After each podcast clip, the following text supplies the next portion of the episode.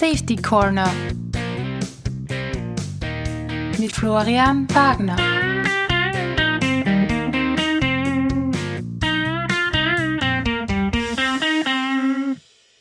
Herzlich willkommen bei der ersten Episode von Safety Corner im Jahr 2021. Insgesamt ist das heute die elfte Episode. Zum neuen Jahr gibt es zwei Neuerungen. Neben dem bekannten Interviewformat soll es in Zukunft Spezialfolgen zu einem bestimmten Thema geben. Dort steht dann das Thema im Mittelpunkt und nicht ein Interview. Die zweite Neuerung betrifft bereits diese Episode. Die Interviews mit den Expertinnen und Experten sind zum Teil sehr lang und manche Themenbereiche werden mehrfach angesprochen. Andere Themenbereiche wiederum werden nur implizit angesprochen. Zum Beispiel, wenn ein Gesprächspartner bzw. die Gesprächspartnerin und ich mit dem Thema bereits vertraut sind und gewisse Dinge nicht explizit ansprechen. Deshalb werden die Expertengespräche in Zukunft leicht nachmoderiert, ohne jedoch, dass der Gesprächscharakter gestört werden soll. Diese Nachmoderation werden mit diesem Ton markiert. Mein erster Gast im neuen Jahr ist Hilda Teliolu, außerordentliche Professorin am Institut für Visual Computing and Human-Centered Technology an der TU Wien und Studiendekanin für Informatik. Zudem hat sie Leitungspositionen bei diversen Forschungsinitiativen inne, wie zum Beispiel bei der Multidisciplinary Design and User Research Unit, dem Center for Informatics in Society und im Center for Technology and Science. Mit ihr habe ich über das Thema User-Centered Design gesprochen. Dabei geht es zuerst um die Frage, warum das Thema Safety Relevanz hat. Die von mir in der Eingangsfrage angesprochene Norm behandelt äh, Mensch- und Systeminteraktionen. Zum anderen stellt sich vor allem die Frage, was Human-Centered Design überhaupt ist. Hilda Teliolu, herzlich willkommen. Hallo, super, dass ich heute da bin. Ich habe Sie vor einem Monat oder vor zwei Monaten fast beim IoT-Kongress vom Austrian Standards gesehen. Dort haben Sie das äh, Thema Human-Centered Design vorgestellt und unter anderem auch mit Referenz auf die ISO 9241-210, wo auch klar geschrieben ist, dass Human-Centered Design Effects on Human Health, Safety and Performance haben kann. Und da sieht man auch sofort, dass auch die Normung sieht, dass Human-Centered Design einen Einfluss positiv und negativ auf Safety haben kann. Wie kann man mit Human-Centered Design eine Arbeitsumgebung schaffen, äh, in der Menschen weniger Fehler machen? Ja, das ist eine inter sehr interessante Frage und nicht so einfach zu beantworten weil äh, es um im Endeffekt um Fehler es äh, um Fehler handelt und wie diese Fehler definiert werden und warum eigentlich Menschen Fehler machen in ihrem Arbeitsumfeld. Ähm, und da gibt es unterschiedliche Gründe, das kann man nicht einheitlich aus einer Sicht darstellen. Ich bin ja selbst der Meinung, außer vielleicht bei sehr, sehr banalen Systemen, dass in einem komplexen technischen oder soziotechnischen System es auch überhaupt nicht sein kann, dass es eine, eine einzelne äh, Hauptursache gibt, eine Root Cause. Und es auch durchaus äh, Wissenschaftlerinnen und Wissenschaftler, die, die das ja auch ähnlich sehen. Was ich aber jetzt zum Beispiel ähm, sehe als, als eine Umgebung, in der der Mensch weniger Fehler, unter Anführungszeichen jetzt dieser Fehler, ich lasse das war trotzdem so stehen einmal, wenn wir jetzt äh, beispielsweise eine Anzeige nehmen und das, da ist ein, ein Prozess und der wird immer heißer und ab einer gewissen Temperatur wäre es gefährlich.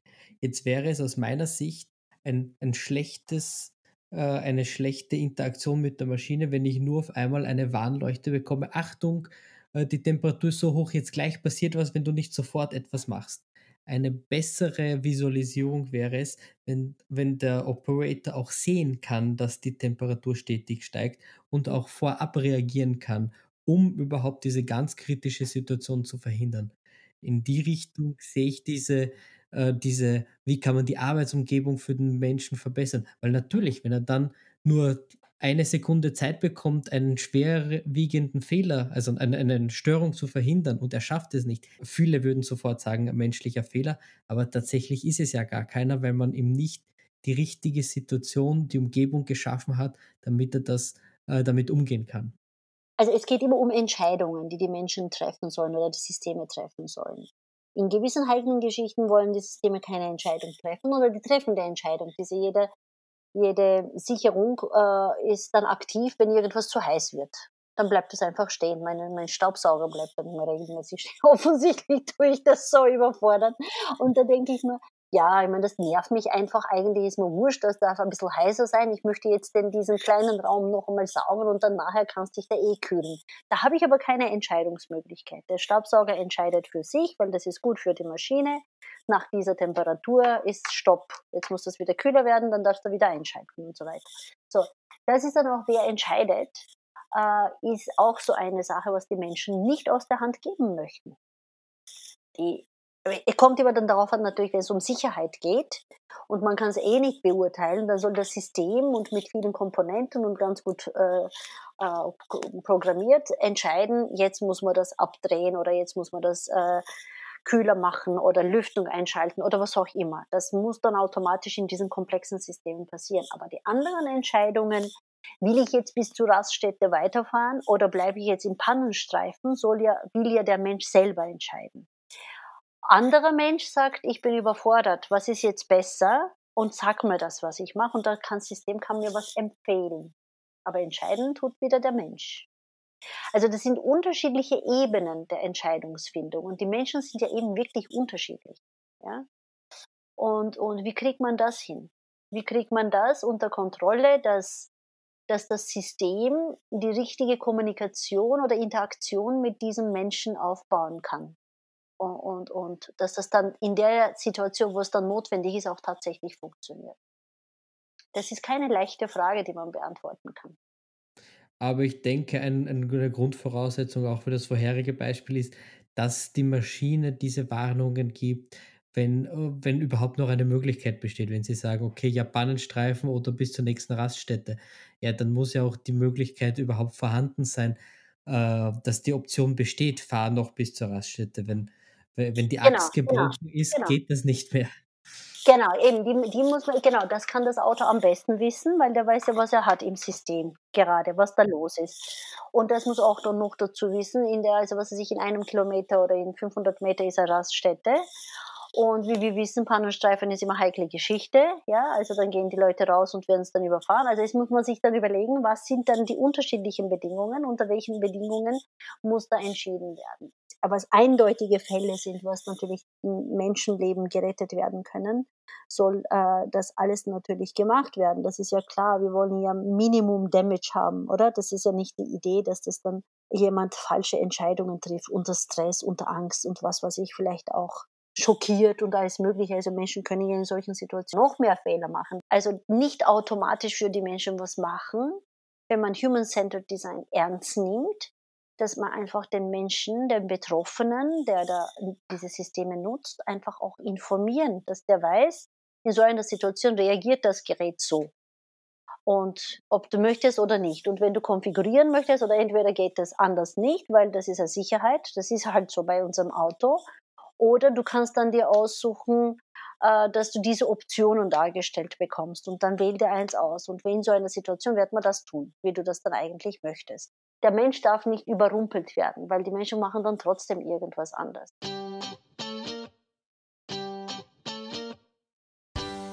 Fasst man das bisher Gehörte und die Inhalte aus dem weiteren Gespräch zusammen, bei Human-Centered Design möchte man den Menschen Tätigkeiten abnehmen, die Maschinen viel besser machen können und ihn gleichzeitig bestmöglich informieren, um Entscheidungen zu treffen.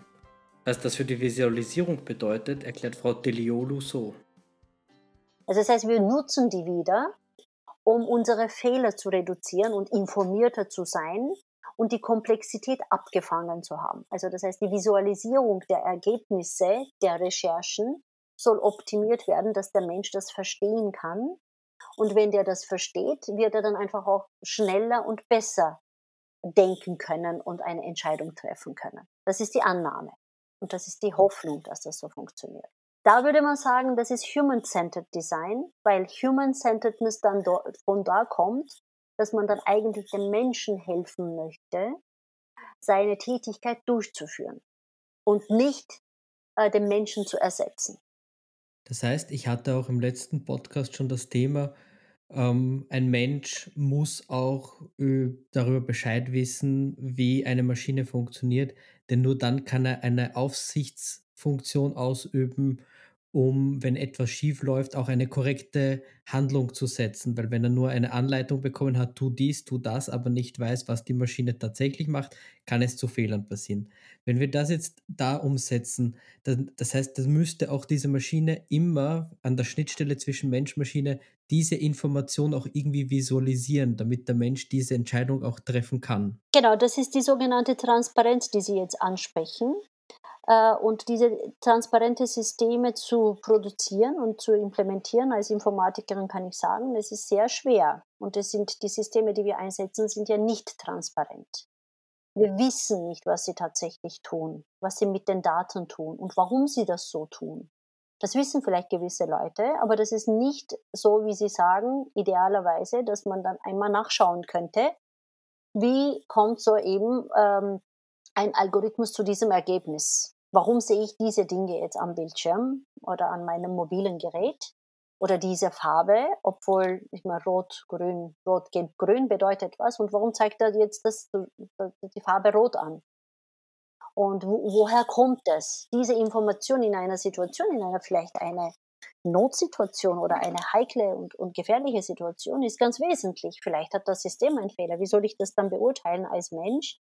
Äh, weil ich dann vielleicht darauf reagieren muss. Ne? Irgendwie bei einem Auto leuchtet ein Licht äh, und das zeigt einen Fehler auf. Soll ich jetzt auf einmal stehen bleiben auf der Autobahn rechts, weil wenn ich fahre nach meinem Wissen, wenn das leuchtet, irgendwas passieren würde und deswegen tue ich nicht? Oder äh, wie finde ich raus, ob das dann ein Fehler ist de, des Systems oder äh, ob das dann eine Interferenz war oder das Wissen darüber, da ich kann da schon bis zur nächsten Tankstelle noch weiterfahren, brauche ich nicht am Pannenstreifen stehen zu bleiben und so weiter. So, wie entscheide ich dann in dieser konkreten Situation anhand von der ausgewählten, visualisierten Daten eines Algorithmus, wenn ich nicht weiß, was die grundlegende äh, Überlegung äh, dahinter war.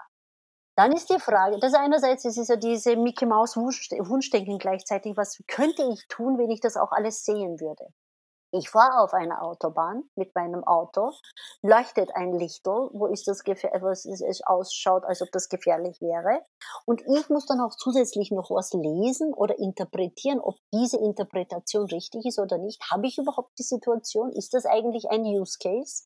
Ist das möglich als Mensch, das diese Transparenz, wenn es auch gegeben wird, wie auch immer diese, äh, das Auto mir das dann anzeigt oder diese, diese Software mir zeigt, kann ich das dort beurteilen? Das ist die weitere Frage.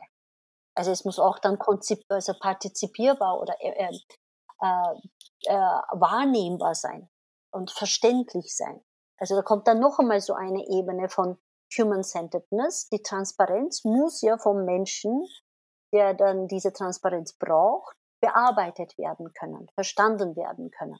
Sonst bringt das auch nichts. Das ist so diese Alibi-Transparenz. Ja, jetzt, wir haben ja alles gesagt, wonach wir gesucht haben und diagnostiziert haben und alles festgehalten haben, worum es geht. Aber es muss dann natürlich auch tatsächlich nutzbar sein, weil das sonst nichts bringt. Das heißt, man hat ja wie Sie jetzt eigentlich auch angesprochen haben, man hat das Problem, man gibt dem Computer ja auch diese Arbeiten, weil er sie schneller und parallel womöglich auch erledigen kann. Dann bringt es aber natürlich nichts, wenn man dem Menschen diese Information gibt, so und jetzt macht das Gleiche, was dieser Hochleistungsrechner gemacht hat, in einer Sekunde.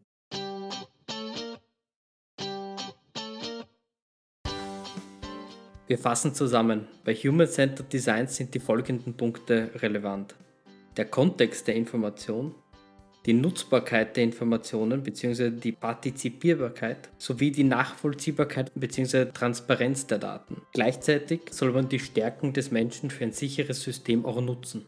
Menschen funktionieren ja anders als die Algorithmen. Also wir haben dann, wir können viele Dinge sehr schnell in Verbindung bringen, aber wir haben auch ein schlechteres Gedächtnis und wir haben vielleicht schlechteren Zugriff auf die Informationen, aber dafür haben wir Erfahrung und ein Gefühl was wir dann ahnen können, das stimmt jetzt, irgendwas stimmt da jetzt nicht. Das gefällt mir jetzt nicht ganz. Jetzt bin ich skeptisch und solche Sachen. Diese zusätzlichen humanen äh, Fähigkeiten sind manchmal, also zum Beispiel in der Softwareentwicklung, ein, ein, ein enormer Vorteil. Man weiß eigentlich, wenn man einen Code sieht und ein Review macht von diesem Code, wo es nicht stimmen kann. Und erst dann sucht man gezielt, wo es nicht stimmen kann, weil man ein Gefühl hat, dass, na, das schaut sich, das schaut jetzt nicht richtig aus, ja. Und dieses Schätzen, dieses Gefühl zu haben, wo irgendwas nicht ganz stimmt, hat natürlich mit unserem Wissen, mit unseren Erfahrungen was zu tun. Also wenn man nicht erfahren ist, kann man es nicht. Das heißt, der Mensch funktioniert anders und wir versuchen eh das herauszufinden, wie der Mensch funktioniert, damit wir das auch irgendwie abbilden, modellieren, umsetzen und testen und was auch immer können, ja, damit. Das ist die Idee. Aber es ist nicht so einfach. Äh, wenn man Human-Centered Design macht, man nimmt an, von Anfang an, dass die Systeme, die man entwickelt mit diesem Ansatz, dazu entwickelt werden, um den Menschen zu helfen in der Durchführung ihrer Tätigkeit. Man bietet die Transparenz an, aber die Transparenz muss auch verständlich angeboten werden. Man muss überprüfen, versteht der Mensch, wenn ich das zeige, in der Situation, kontextspezifisch, in der kurzen Zeit, äh, unter den Bedingungen, wo der Mensch das sieht, also zum Beispiel wie im Auto oder auf der Straße. Es soll hören, kann nicht hören, weil es auf der Straße ist zu laut. Also all diese Faktoren, äh, die Senses und die unterschiedlichen Sinnesmöglichkeiten ganz genau zu überprüfen, ob das von einem Menschen wahrnehmbar ist oder nicht, äh, ist so wesentlich und so schwer. Ne? Also wir wissen ja nicht, wo die Menschen diese Dinge tun äh, und welche Fähigkeiten die Menschen haben. Also die Leute hören jetzt immer schlechter und schlechter. Und da muss man halt, oder sehen die Farben vielleicht nicht so, wie man dann denkt, oder verstehen die Farbe nicht, weil das unterschiedliche Menschen in die Hand bekommen und in ihrer Kultur bedeutet Rot was anderes. Das heißt, wie finden wir raus eigentlich, was äh, am besten funktionieren würde, am schnellsten und am richtigsten kommuniziert werden könnte mit einem Menschen. Und da arbeiten wir sehr in Human-Centered Design äh, Projekten, um das, das Optimale und Richtige herauszufinden.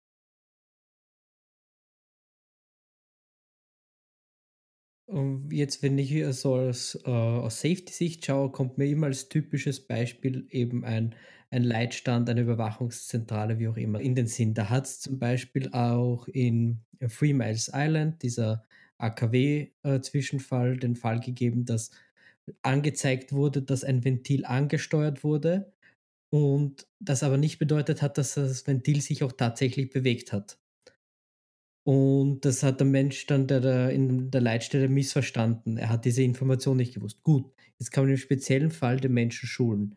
Wie kann man Artificial Intelligence bei der Entscheidungsfindung einbinden? Das ist jetzt noch einmal eine Komplexitätsstufe für mich höher. Das ist ja natürlich trainieren, trainieren, trainieren heißt es. Ne? Äh, und viele, viele Großunternehmen versuchen das irgendwie zu machen. Und ich war jetzt im, unlängst auch in einem Projekt zu, herauszufinden, ob dieser Mechanismus von Lernen, äh, emotionale, die Emotionen abzubilden und aus den Emotionen aus Empfehlungen äh, machen zu können, was auch immer Empfehlungen das sind, irgendwelche Produktempfehlungen. Das sind sehr interessante Themen und sehr zukunftsorientierte Themen. Ähm, und, und wie man das tatsächlich verifizieren und, und korrekt abbilden kann, und aktuell halten kann, ist nicht so einfach. Also deswegen sagt man ja auch immer, einerseits gibt es die Algorithmen, die dann gewisse Regeln, Regeln generieren, dass sie sagen, wenn das passiert ist, wenn diese, also Event Condition Action äh, Rules definiert, also irgendwas muss passieren, irgendwelche Bedingungen muss es geben und da muss man so agieren. Also diese Regeln äh, generieren, aufbauend auf Daten, die sie sammeln, aber auch natürlich Algorithmen, die programmiert werden, aber auch dann dynamisch. Und das aber gleichzeitig große Datenmengen äh, einfach bearbeiten müssen, um zu sehen, ob diese Daten äh, mit diesen Regeln zusammenpassen oder ob diese Regeln modifiziert gehören. Es gibt dann unterschiedliche Optionen, Alternativen, je nachdem, was die Kondition sich ändert und so weiter. All diese Optionen durchzudringen. Das heißt, das ist ein Lern- und Trainingprozess der Algorithmen. Dafür braucht man dann unterschiedliche Modelle und Ontologien, die dann abgebildet werden und weiterentwickelt werden und das und so weiter und so fort. Wichtig ist, dass einerseits die Intelligenz der Algorithmen die Modellierung der Intelligenz und diese Flexibilität in, in Modellanpassung, also wie das Regelwerk funktioniert, und wie das dann äh, flexibel gestaltet wird, je nachdem, nach unterschiedlichen Parametern, die halt in diesem Kontext notwendig sind. Und die Daten, die enormen Datenmengen, die einfach mit Daten ähm, dieses Regelwerk ähm, steuern oder äh, einfach füttern, wo man dann herausfinden kann, kommt da was Wirkliches raus, Richtiges raus und man evaluiert. Schaut man, ob das, das diese Regelwerk gut funktioniert oder nicht. Und das ist natürlich sehr spannend, weil das jetzt möglich geworden ist, dass wir mit Big Data arbeiten können, dass wir dann einfach überall mitschneiden können und herausfinden können, was da alles passiert ist. Und diese Technologien haben wir entwickelt. Das muss ja nicht immer alles ganz schlecht sein und das muss alles nicht auch Überwachung und was weiß ich, Privacy und so in der Diskussion enden. Das ist natürlich auch ein großes Thema. Aber wenn wir rein jetzt sachlich das besprechen, was das bedeutet, Intelligenz äh, zu trainieren, zu generieren und zu optimieren. Vor allem, wie man es macht und dann, wofür man es macht. Also was passiert dann nachher mit dem, mit der Intelligenz, die entsteht? Wenn ich das jetzt richtig verstanden habe, ist, weil man ja nicht genau steuern kann, was beim Trainieren rauskommt, ist der Ansatz vor allem der, in der Modellierung und ein Überprü und sozusagen, man hat gewisse Testfälle, wie man schauen kann, ob das in die richtige Richtung geht. Genau. Aber diese Testfälle sind wirklich enorme Datenmengen. Also das ist so Training und dann, dann, dann macht man wieder alles neu und fängt man wieder von vorne an. Also es ist, das sind so radikale Dinge sind das, ja. Und das ständig auch monitoren und schauen. Jetzt sind diese Datenmengen, die Ergebnisse so und dann versucht man zu evaluieren die ganze Zeit. Also es ist sehr komplexes Gebilde. Ich meine, das hat noch immer nicht geschafft, dass äh, Google äh, in, in, in der Bilderkennung sozusagen Katzen von Hunden unterscheiden kann.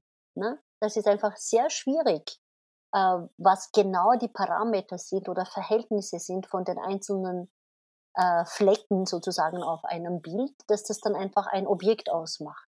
Weil das, aber jede Katze weiß, was ein Hund ist und jeder Hund weiß, was eine Katze ist.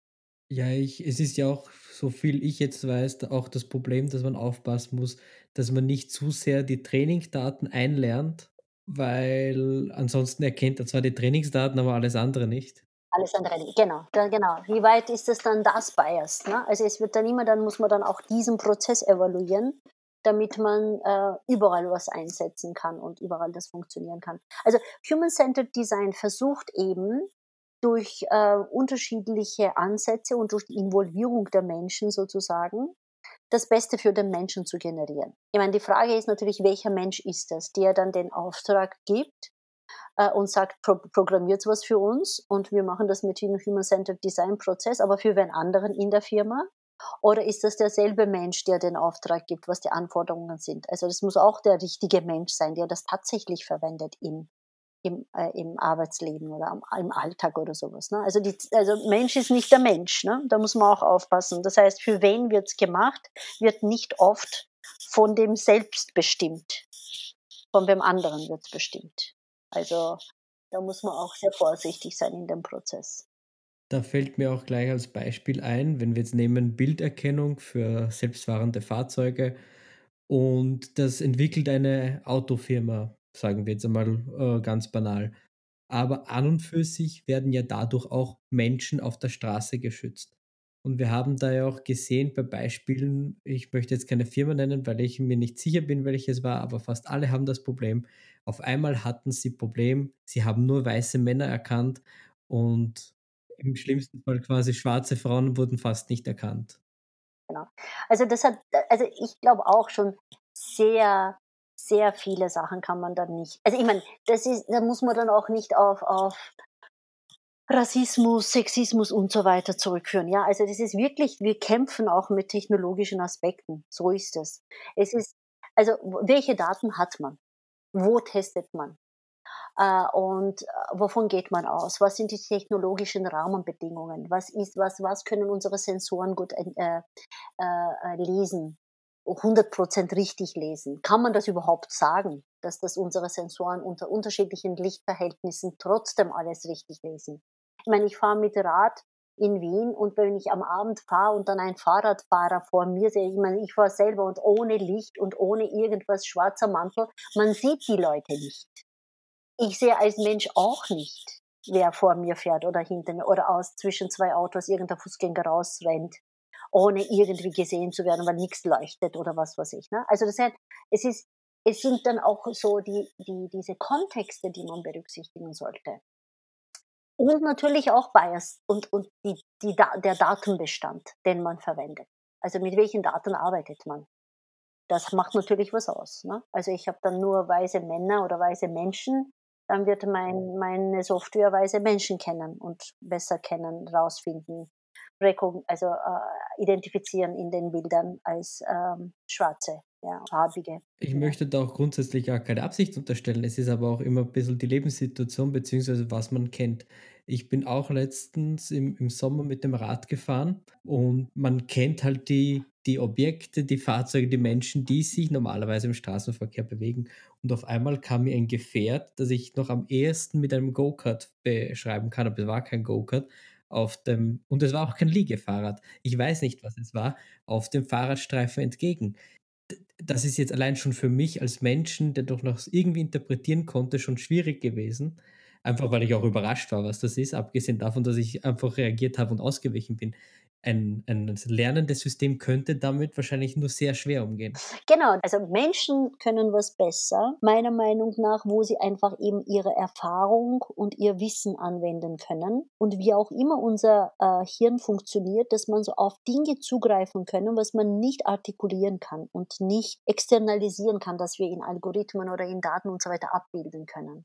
Das ist eine Besonderheit, die wir als Menschen haben und dass man versucht eben immer sich anzunähern mit, mit Technologien. Wie weit können wir dann eigentlich das wissen und abbilden und dann ermöglichen? Auf der anderen Seite, wir sind einfach schwach. Wir sehen schlecht, wir hören schlecht, wir spüren nicht, wir riechen nicht und so weiter.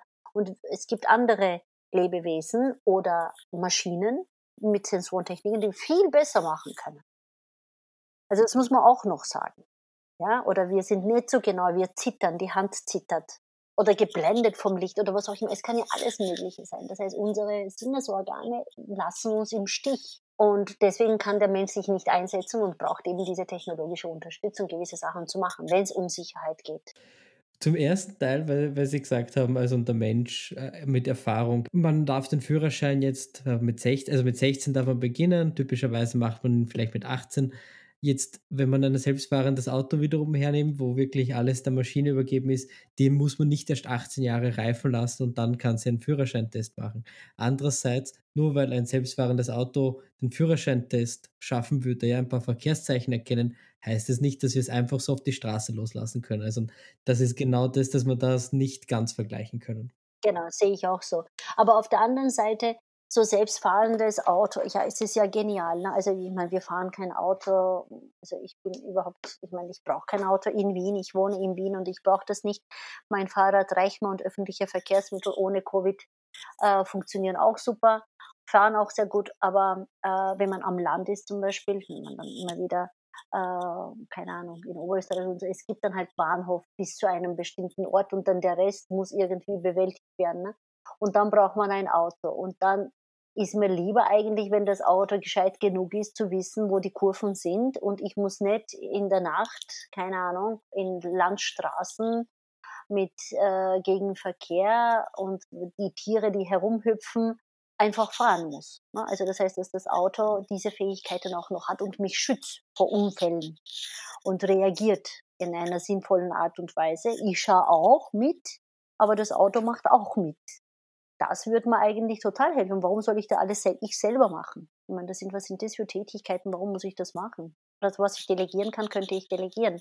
Natürlich mit einem Auge, dass man dann merkt, dass äh, wenn in einer Situation irgendwas nicht stimmt, dass man eingreift. Also ich finde, wir könnten keinen Fortschritt machen, wenn wir die Technologien aus Angst, also die technologische Entwicklung aus Angst verhindern. Wir sollten einfach natürlich fortschrittlich sein und dann schauen, was können wir eigentlich machen, Neues machen, Innovatives auf die Beine stellen, unterschiedliche technologische Komponenten zusammenfügen, damit wir noch intelligentere Systeme haben, die den, den, das Leben des Menschen erleichtern, sicherer machen, äh, den Menschen äh, flexibler, mobiler, humaner Leben ermöglichen. Also das ist ganz, ganz wichtig. Also wofür wir diese Technologien entwickeln. Das wird aber gemacht. Darüber redet keiner. Oder redet übertrieben. Also total angstmachend. Also alle wissen alles und was weiß ich. Ja? Also das heißt, gewisse Sachen sind sinnvoll, gewisse Sachen sind nicht sinnvoll. Also diese Unterscheidung, dann sind wir wieder bei der Transparenz. Ne? Was passiert tatsächlich? Und ich entscheide als mündiger Mensch, erlaube ich das oder nicht. Diese Software, die ich Ihnen jetzt erwähnt habe, fragt mich ständig, weißt eh, jetzt Microsoft greift auf de, deinen Rechner zu. Microsoft Word will von dir was wissen. Excel will was von dir was wissen. Apple will das was von dir wissen und so weiter. Erlaubst du das oder erlaubst du das nicht? Dann, wenn ich dann Nein sage, sagt er, ja, aber dann kannst du das und das nicht mehr machen, wenn du nicht erlaubst. Was habe ich von dieser Transparenz? Wenn ich am Schluss eh, ja, ich erlaube sagen muss, weil ich dann sonst nichts machen kann. Die Seite gibt's auch.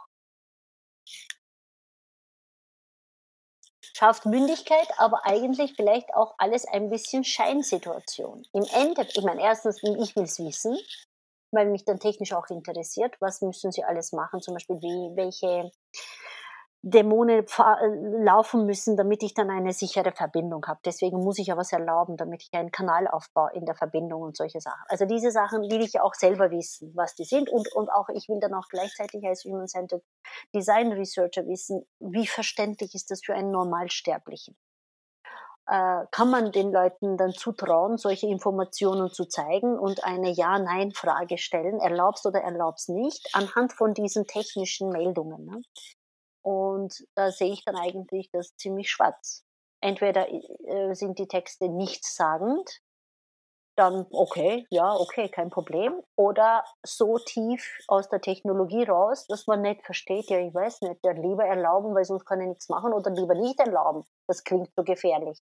Aber nicht informierte Entscheidung. Das ist einfach Entscheidung aus Gefühl aus. Also ohne, ich habe zwar was gelesen, also ich versuche zu verstehen oder ich recherchiere gleichzeitig, was könnte das jetzt bedeuten weil ich das forschungsmäßig auch betreibe. Aber ein Normalsterblicher denkt sich einfach, das ist lästig, das schalte ich aus, das will ich nicht wissen, die greifen sowieso auf meinen Rechner zu.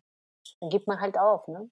Das wird zu komplex, weil es nicht menschengerecht gemacht wird. Nicht überlegt wird, wie man das übersetzt, was das bedeutet. Da brauchen wir Leute, die das machen. Das ist ganz wesentlich.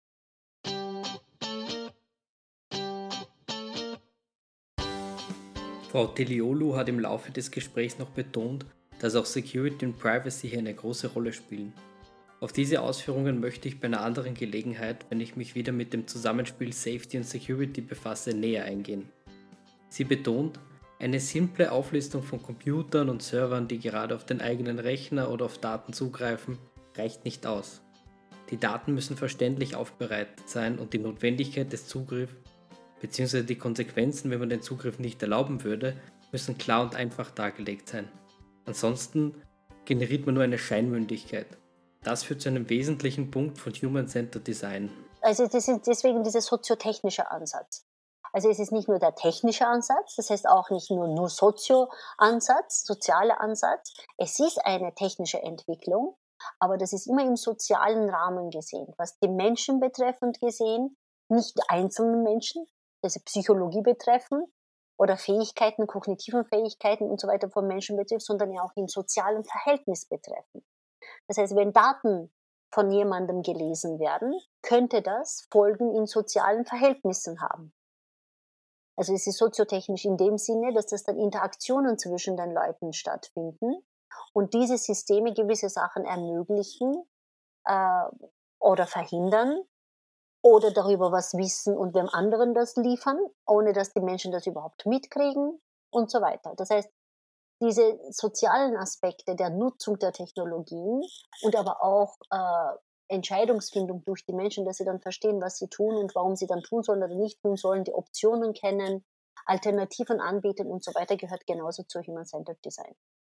Und das ist nicht so einfach, weil wir wissen ja nicht, äh, wie die Leute sind. Wir sind Informatikerinnen, wir müssen unsere Nutzerinnen verstehen. Und unsere Nutzerinnen sind praktisch äh, alle. Also es ist dann jedes Mal wer anderer.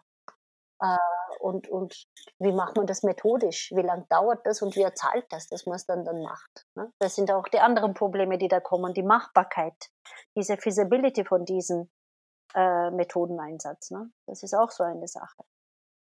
Ein Thema, das jetzt auch aus, aus, aus der eigenen Arbeit sehr bekannt vorkommt, weil Sie sagen, diese Personen sind immer wer anders.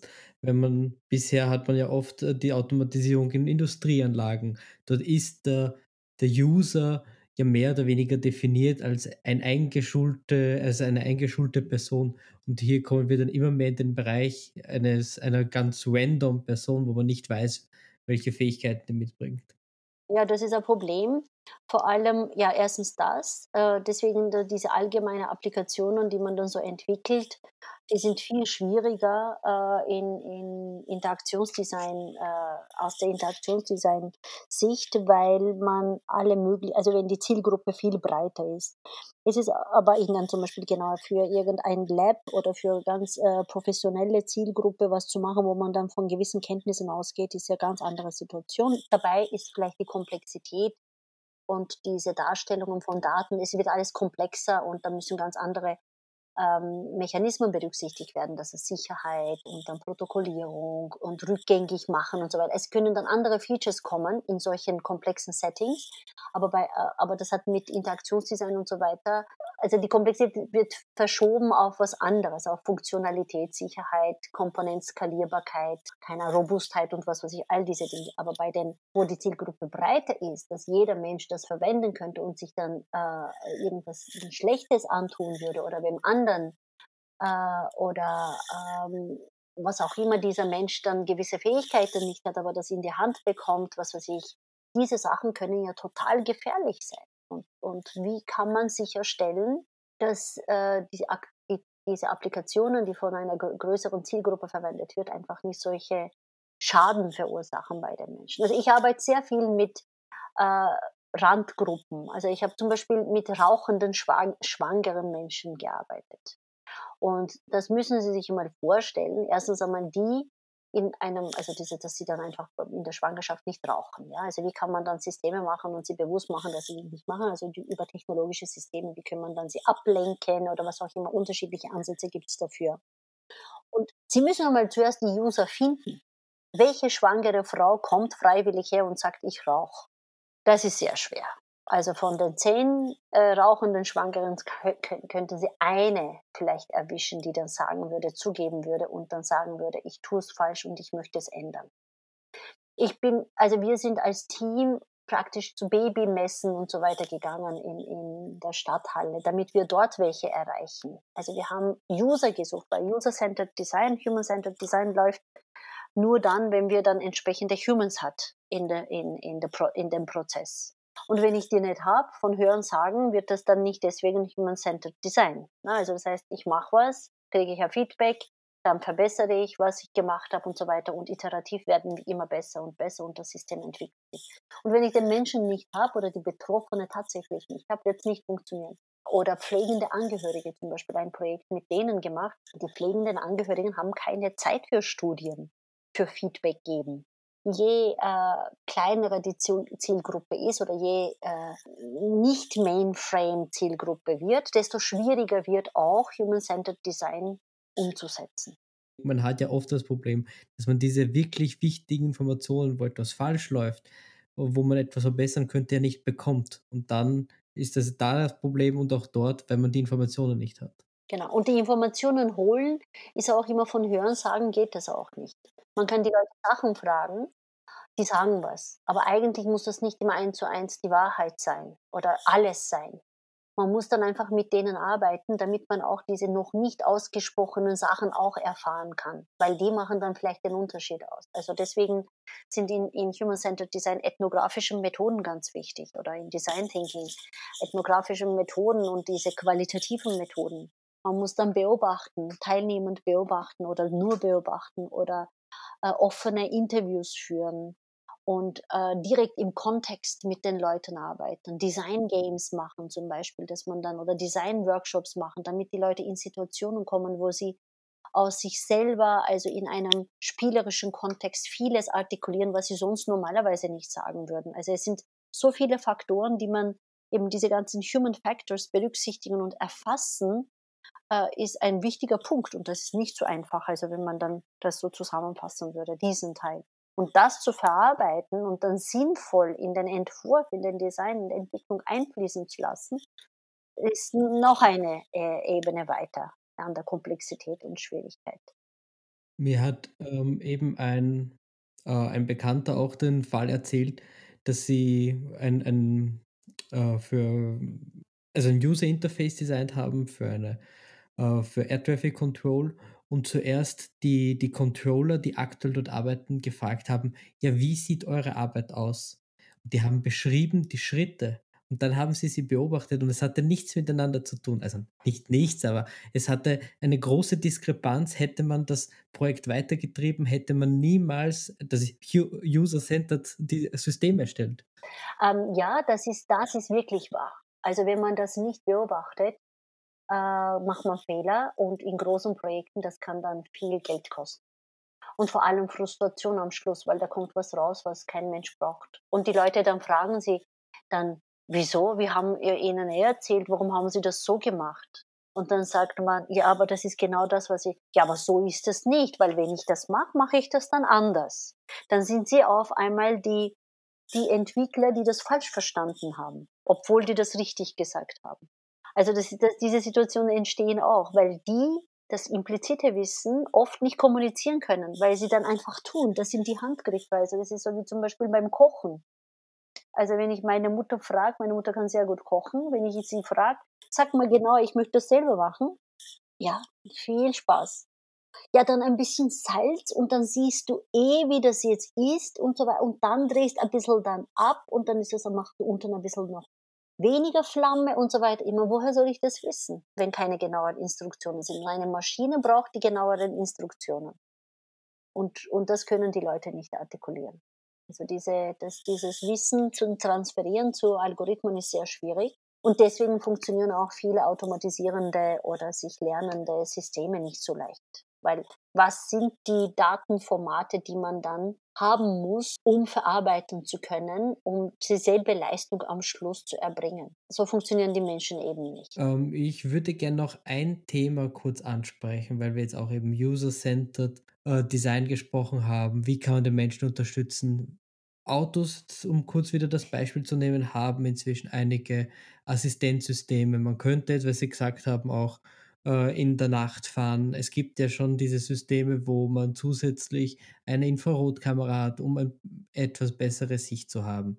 Jetzt äh, kommen diese, diese schleichende Automatisierung rein und im Extremfall hat man so etwas wie bei diesem einen Uber-Fahrzeug, wo der Mensch fährt und eine Aufsichtsfunktion hat, aber in diesen Prozess nicht eingebunden ist in so einem hochautomatisierten System, wie muss man den Menschen da jetzt irgendwie versuchen einzubinden und damit er auch die Aufmerksamkeit hat, diese äh, Überwachungsfunktion zu führen, ohne dass er ähm, quasi, also fettig, dass er nicht, nicht müde wird vom, vom ständigen Beobachten und nichts passiert, ob, aber andererseits in einer Gefahrensituation da sein müsste.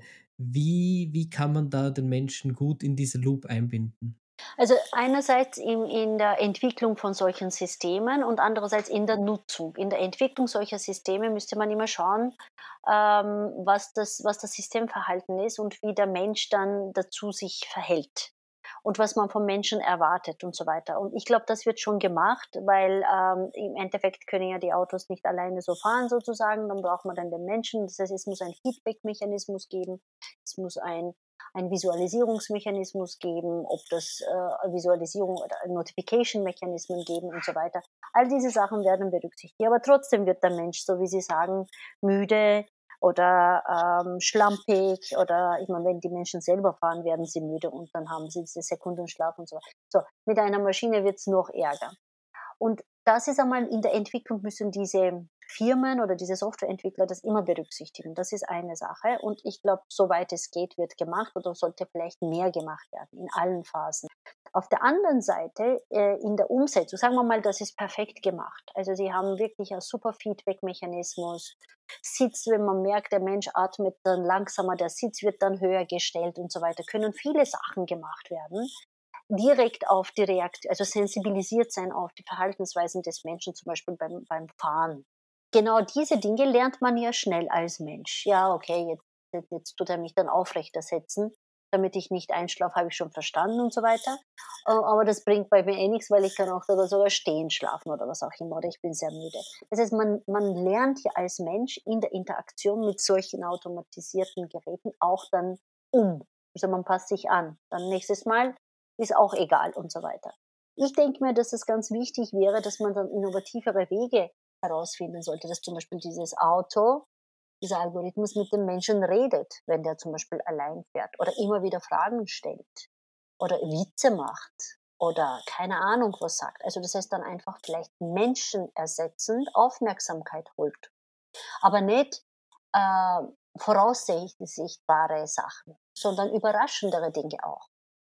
Oder irgendwas dann spielt, obwohl der Mensch das nicht gesteuert hat. Ne? Also dass es Musik auflegt oder irgendwas macht und so weiter. Wählt je nach der Situation. Diese Kontext versteht, in welchem Kontext fährt der Mensch jetzt im Auto, wenn wir bei dem Beispiel bleiben, und dann dementsprechend kontextspezifisch humane Aktionen führt. Und noch besser wäre natürlich, wenn der Mensch selber, der das so ein Gerät besitzt, selber konfigurieren kann, wie man es haben möchte. Ich mag gern, wenn ich dann irgendwie zu müde bin, dass man mit mir das tut.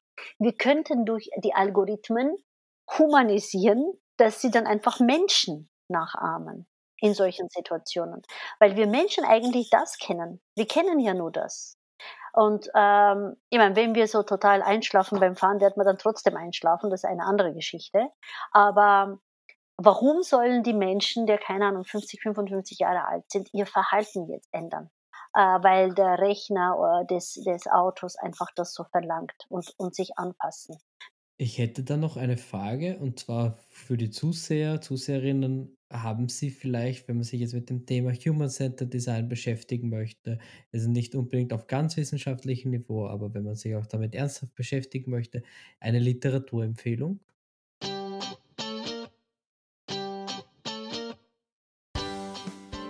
Wie üblich werde ich die Literaturempfehlungen auch auf der Website des Podcasts sowie in der Beschreibung des Podcasts verlinken. Frau Teliolu hat neben vielen anderen die folgenden Bücher empfohlen. User-Centric Design von Wallach und Scholz von 2012, Socio-Technical Systems von Emery und Twist von 1960, ein frühes Standardwerk, und Interaction Design Beyond Human Computer Interaction von Breeze, das derzeit in der fünften Auflage von 2019 erhältlich ist. Dann wünsche ich Ihnen einen schönen Abend und danke nochmal, dass Sie sich Zeit genommen haben. Danke vielmals, danke für, für das Gespräch und schönen Abend. Die Ansichten und Meinungen der Gäste in diesem Podcast spiegeln nicht zwingend die Ansichten und Meinungen des Gastgebers oder etwaiger Sponsoren wider. Die besprochenen Inhalte, Fallbeispiele und Analysen sind nur als Beispiele zu sehen und können ausführliche Recherchen nicht ersetzen und stellen daher nicht die einzig mögliche Lösung dar. Keinesfalls ersetzen die besprochenen Fälle anwendungsbezogene Analysen, da sie nur auf wenigen Annahmen basieren. Ohne ausdrückliche Erlaubnis darf der Podcast oder Teile davon nicht gespeichert oder weiterverarbeitet werden.